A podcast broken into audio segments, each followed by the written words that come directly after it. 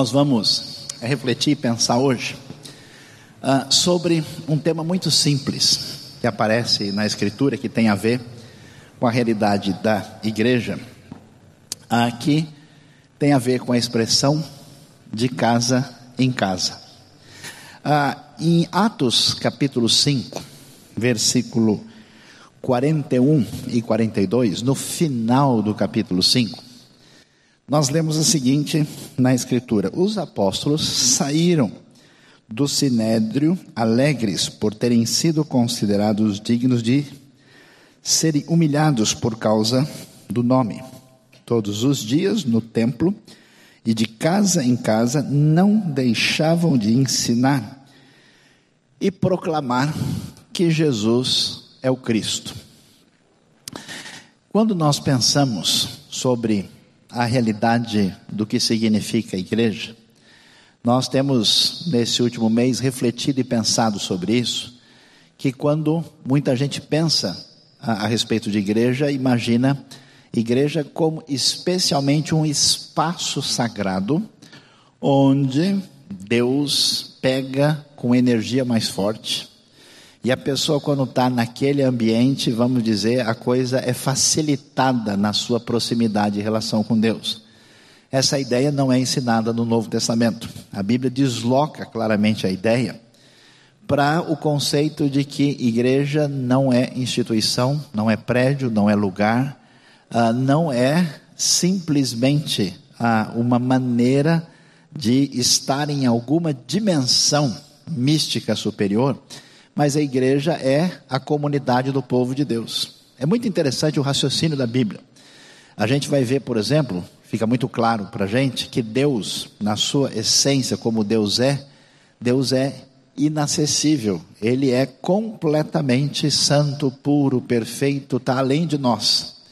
E Deus aproximando-se de nós, Ele nos apresenta a sua redenção e a salvação através de Cristo Jesus, que é Deus uh, manifesto, que nós vamos já já estar tá celebrando aqui no Natal, que é Deus conosco, né? Por isso que Jesus é chamado a imagem visível do Deus invisível, conforme a declaração de Colossenses 1,15. Uh, ah, e no entanto, a maneira da gente poder, vamos dizer, estar tá próximo de Deus, segundo o conceito da Bíblia, é através do nosso irmão, porque o ser humano é imagem e semelhança de Deus. E a maneira de servir a Deus é servir o próximo, de acordo com o ensino bíblico. Por isso, a direção que nós temos na Bíblia de amar a Deus sobre todas as coisas e amar o próximo como a si mesmo, ela é a diretriz normativa que nós encontramos nas Escrituras. E quando a gente pensa nessa comunidade do povo de Deus, esse negócio de ser igreja, ou fazer parte dessa comunidade da fé, a pergunta o que é que está envolvido nisso, o que, que nós temos nesse contexto. Uma das funções fundamentais é, dessa comunidade é dar a Deus a honra e a glória que Ele merece. Por isso nós temos esse ato de cultuar. A gente se reúne e essa reunião, que é uma reunião de adoração, que é um desdobramento da vida da gente, é uma maneira da gente fazer uma festa. Gente, o pessoal não gosta de festa, tem festa de tudo quanto é jeito.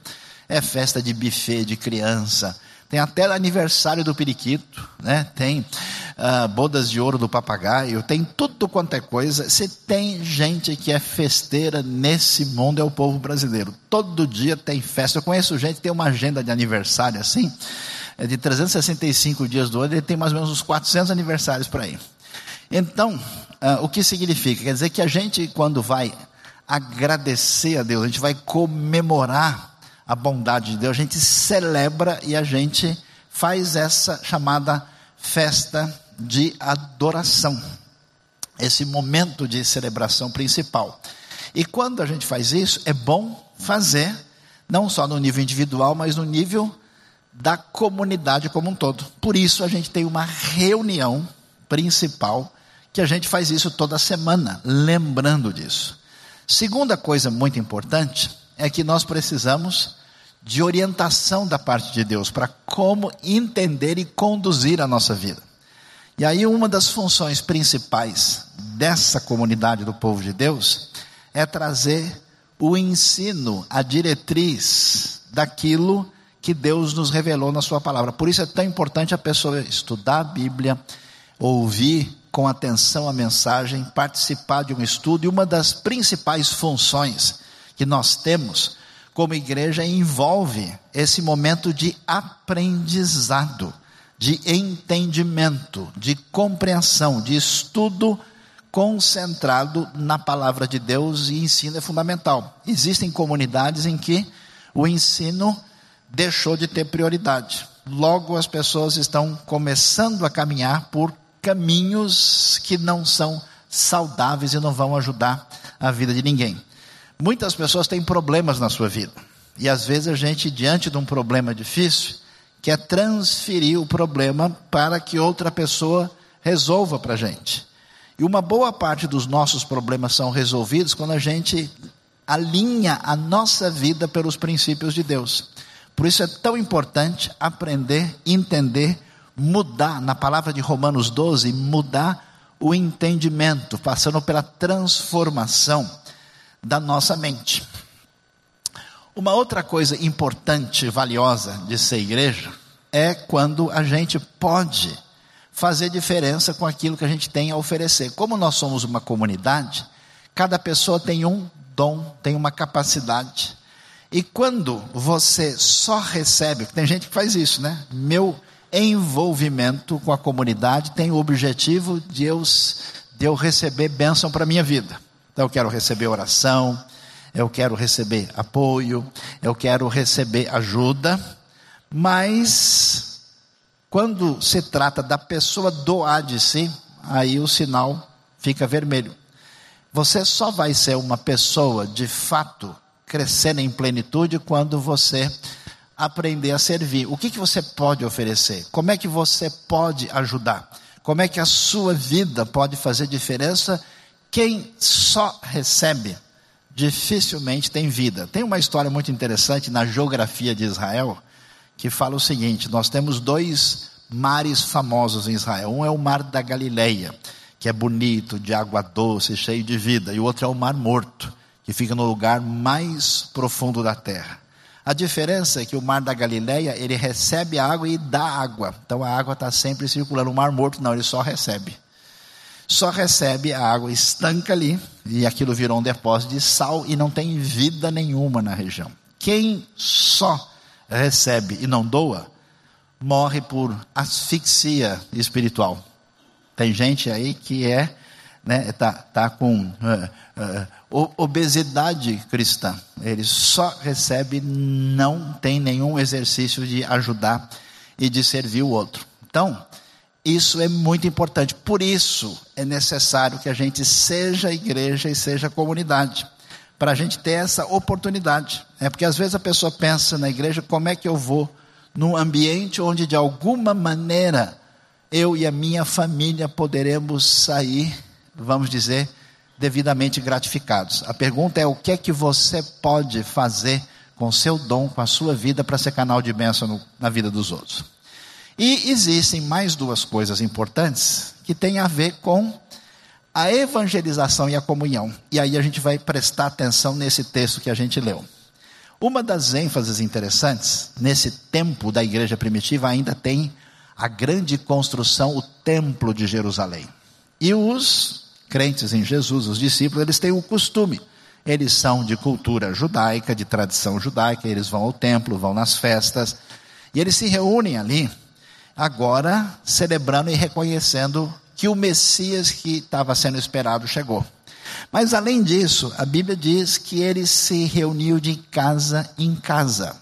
Essa é uma frase que aparece várias vezes na Bíblia e algumas vezes no Novo Testamento. Isso quer dizer, olha que coisa interessante, que a igreja, no início, na época do seu crescimento primeiro, ela funcionou sem prédio, ela funcionou sem templo, sem nenhum lugar, não existia. A igreja sempre era uma reunião na casa das pessoas. E por que que essa reunião nas casas é tão importante? E hoje a gente chama isso de pequenos grupos. Qual é a importância e o valor disso. O valor está relacionado com o fato de que quando a gente pensa na nossa fé cristã, é necessário que a gente tenha um relacionamento de comunhão com os outros. E tem duas vezes, duas maneiras de entender a questão da comunhão. Uma é você estar tá bem com todo mundo, né? Ou seja, quanto depender de vocês, tenham paz com todas as pessoas. Né? Não deixe a amargura, o ressentimento, o ódio dominar o seu coração para que você não seja envenenado espiritualmente. Então, não permita sentimentos negativos corroerem a, a sua interioridade. Mas você, na verdade, não tem condições, sendo uma pessoa, de ter relacionamento intenso e mais próximo com muita gente. Por isso, as comunidades precisam ser comunidades grandes, que crescem, que anunciam o Evangelho, que seja uma comunidade que quer crescer, que quer ver o crescimento do reino de Deus, mas ao mesmo tempo em que ela é grande, ela precisa ser pequena. E como é que ela é pequena? Nas reuniões, no nosso ambiente de casa. Por que, que isso é tão bom e tão valioso? Primeiro, que você desenvolve relacionamento mais próximo e real com as pessoas. Segundo, que você tem condição, né? É, eu me lembro que a gente teve alguns momentos aqui na IBNU, que a gente teve pessoas frequentando aqui com a gente que nunca tinham frequentado um ambiente como esse. E a pessoa não sabia que a gente fica quieto ouvindo. Então, de repente, a pessoa levantava e fazia: Olha, achei interessante o que o senhor falou, o que o senhor acha disso? Né? E aí a gente, é, então, explicava. E aqui a pessoa que ninguém mais fazia pergunta, só ela. É, porque ela não entendeu é, é, é, como é que funciona. O que, que é bom no ambiente dentro de uma casa, porque você tem maior liberdade. Você pode falar, você pode perguntar, você deve, você tem um momento de crescimento maior. Na IBNU, as nossas reuniões nas casas refletem essa relação de integração com a igreja como um todo. E é muito importante que a gente esteja ali nessas reuniões para desenvolver essa proximidade, essa abertura de coração, esse ambiente onde às vezes a gente pode colocar de maneira mais clara um problema, uma dificuldade, onde você pode fazer um pedido de oração, né? Onde se alguém pedir para você fazer uma oração, tem gente que quando você pede para fazer uma oração em público, precisa quase de um milagre de Deus, que a pessoa não consegue falar em público, mas de jeito nenhum. Ele treme assim, a voz varia, escurece a vista, e acontece assim, quase que o apocalipse é, chega na vida da pessoa. Mas numa reunião com 10, 15, no máximo 20 pessoas, isso é possível. Então, a grande importância, e a gente vai ver né, como isso acontece, que eles, a igreja primitiva, eles ensinavam, eles conversavam em torno daquilo que era a verdade do Evangelho e que era o vínculo que os unia no ensino da palavra de Deus.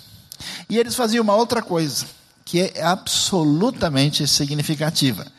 Eles se reuniam, não deixavam, todos os dias nesse contexto, não deixavam de se reunir para ensinar e proclamar que Jesus é o Cristo. Como é que durante muito tempo as pessoas imaginavam que um cristão deveria evangelizar? E dizer o seguinte para ele: olha, domingo tem uma reunião especial na minha igreja. Nós vamos ter uma série de reuniões especiais. E aí eu convido para você ir lá.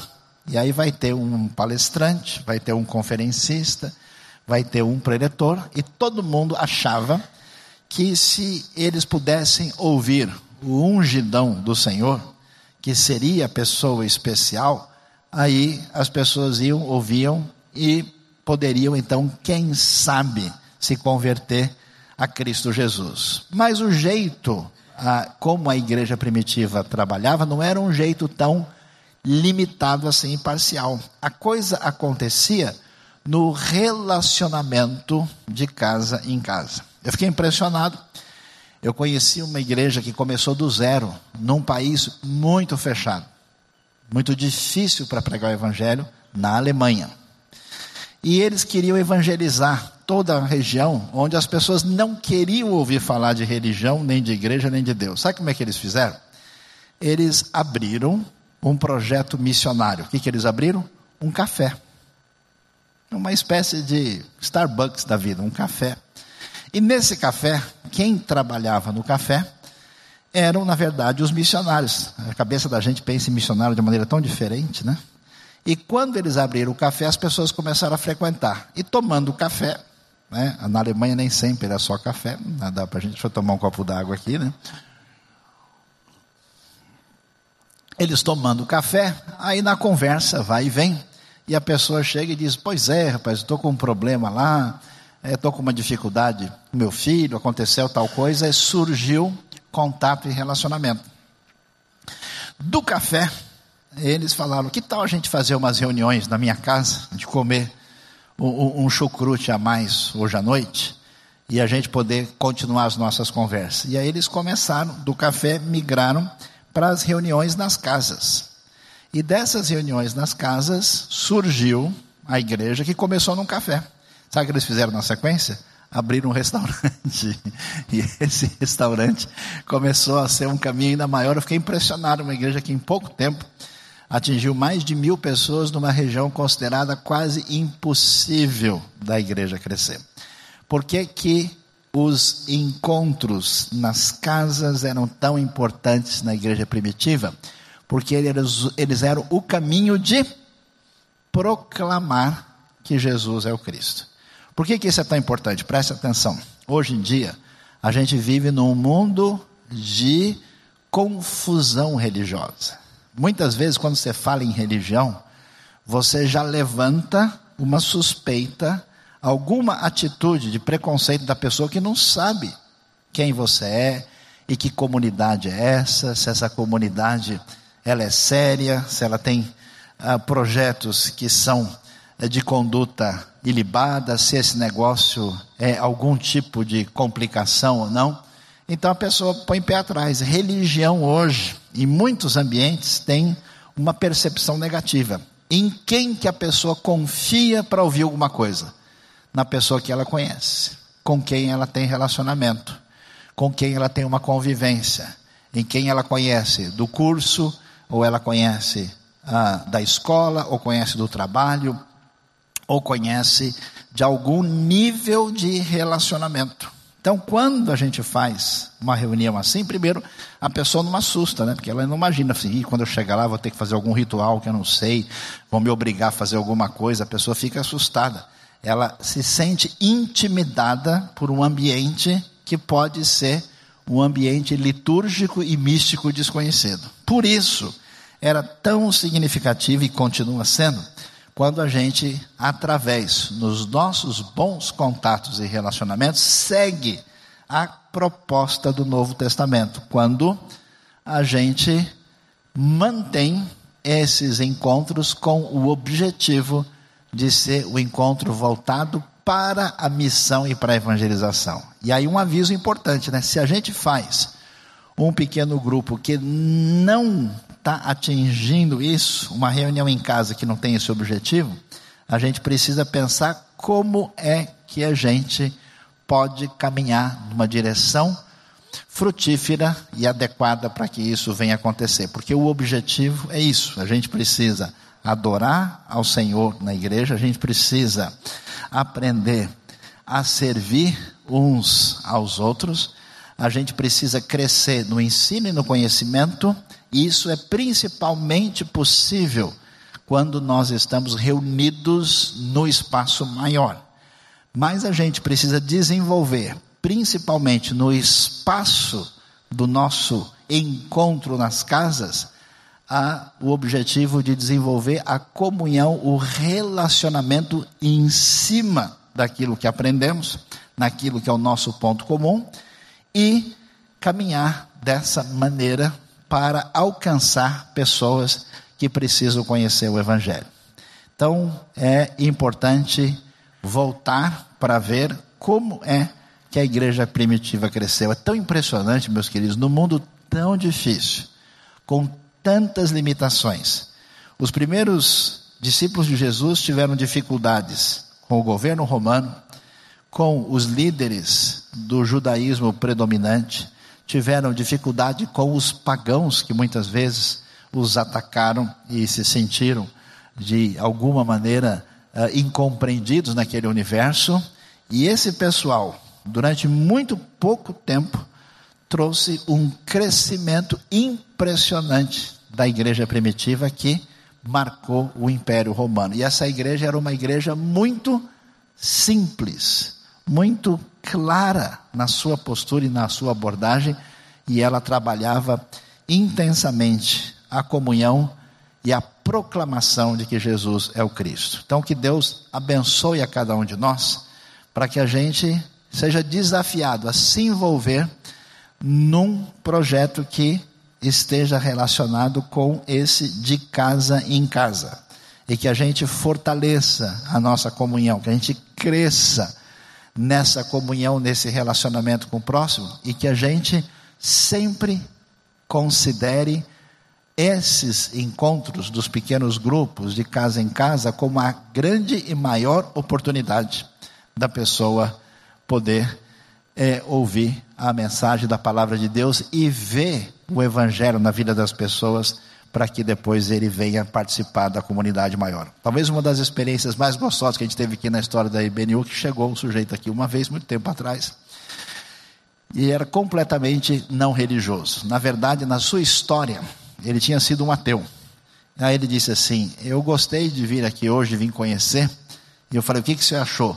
Ele falou: É igual uma reunião na casa que a gente faz, só que é uma casa grandona, com muita gente, porque ele sentiu o ambiente favorável e acolhedor, mas só depois dele ter é, tido a experiência de uma convivência no contexto de casa em casa, conforme o ensino do Novo Testamento. Deus abençoe a nossa vida, Deus abençoe o nosso coração e que nos ajude no entendimento do que nós lemos em Atos 5, 41 e 42, a semelhança da igreja primitiva que trabalhou, cresceu e se desenvolveu de casa em casa. Oi, pessoal, aqui é o Jonatas. Se você gostou desse vídeo, curta, compartilhe e se inscreva no nosso canal. Também contribua com os projetos que a IBNU tem apoiado em São Paulo, no Brasil e no mundo.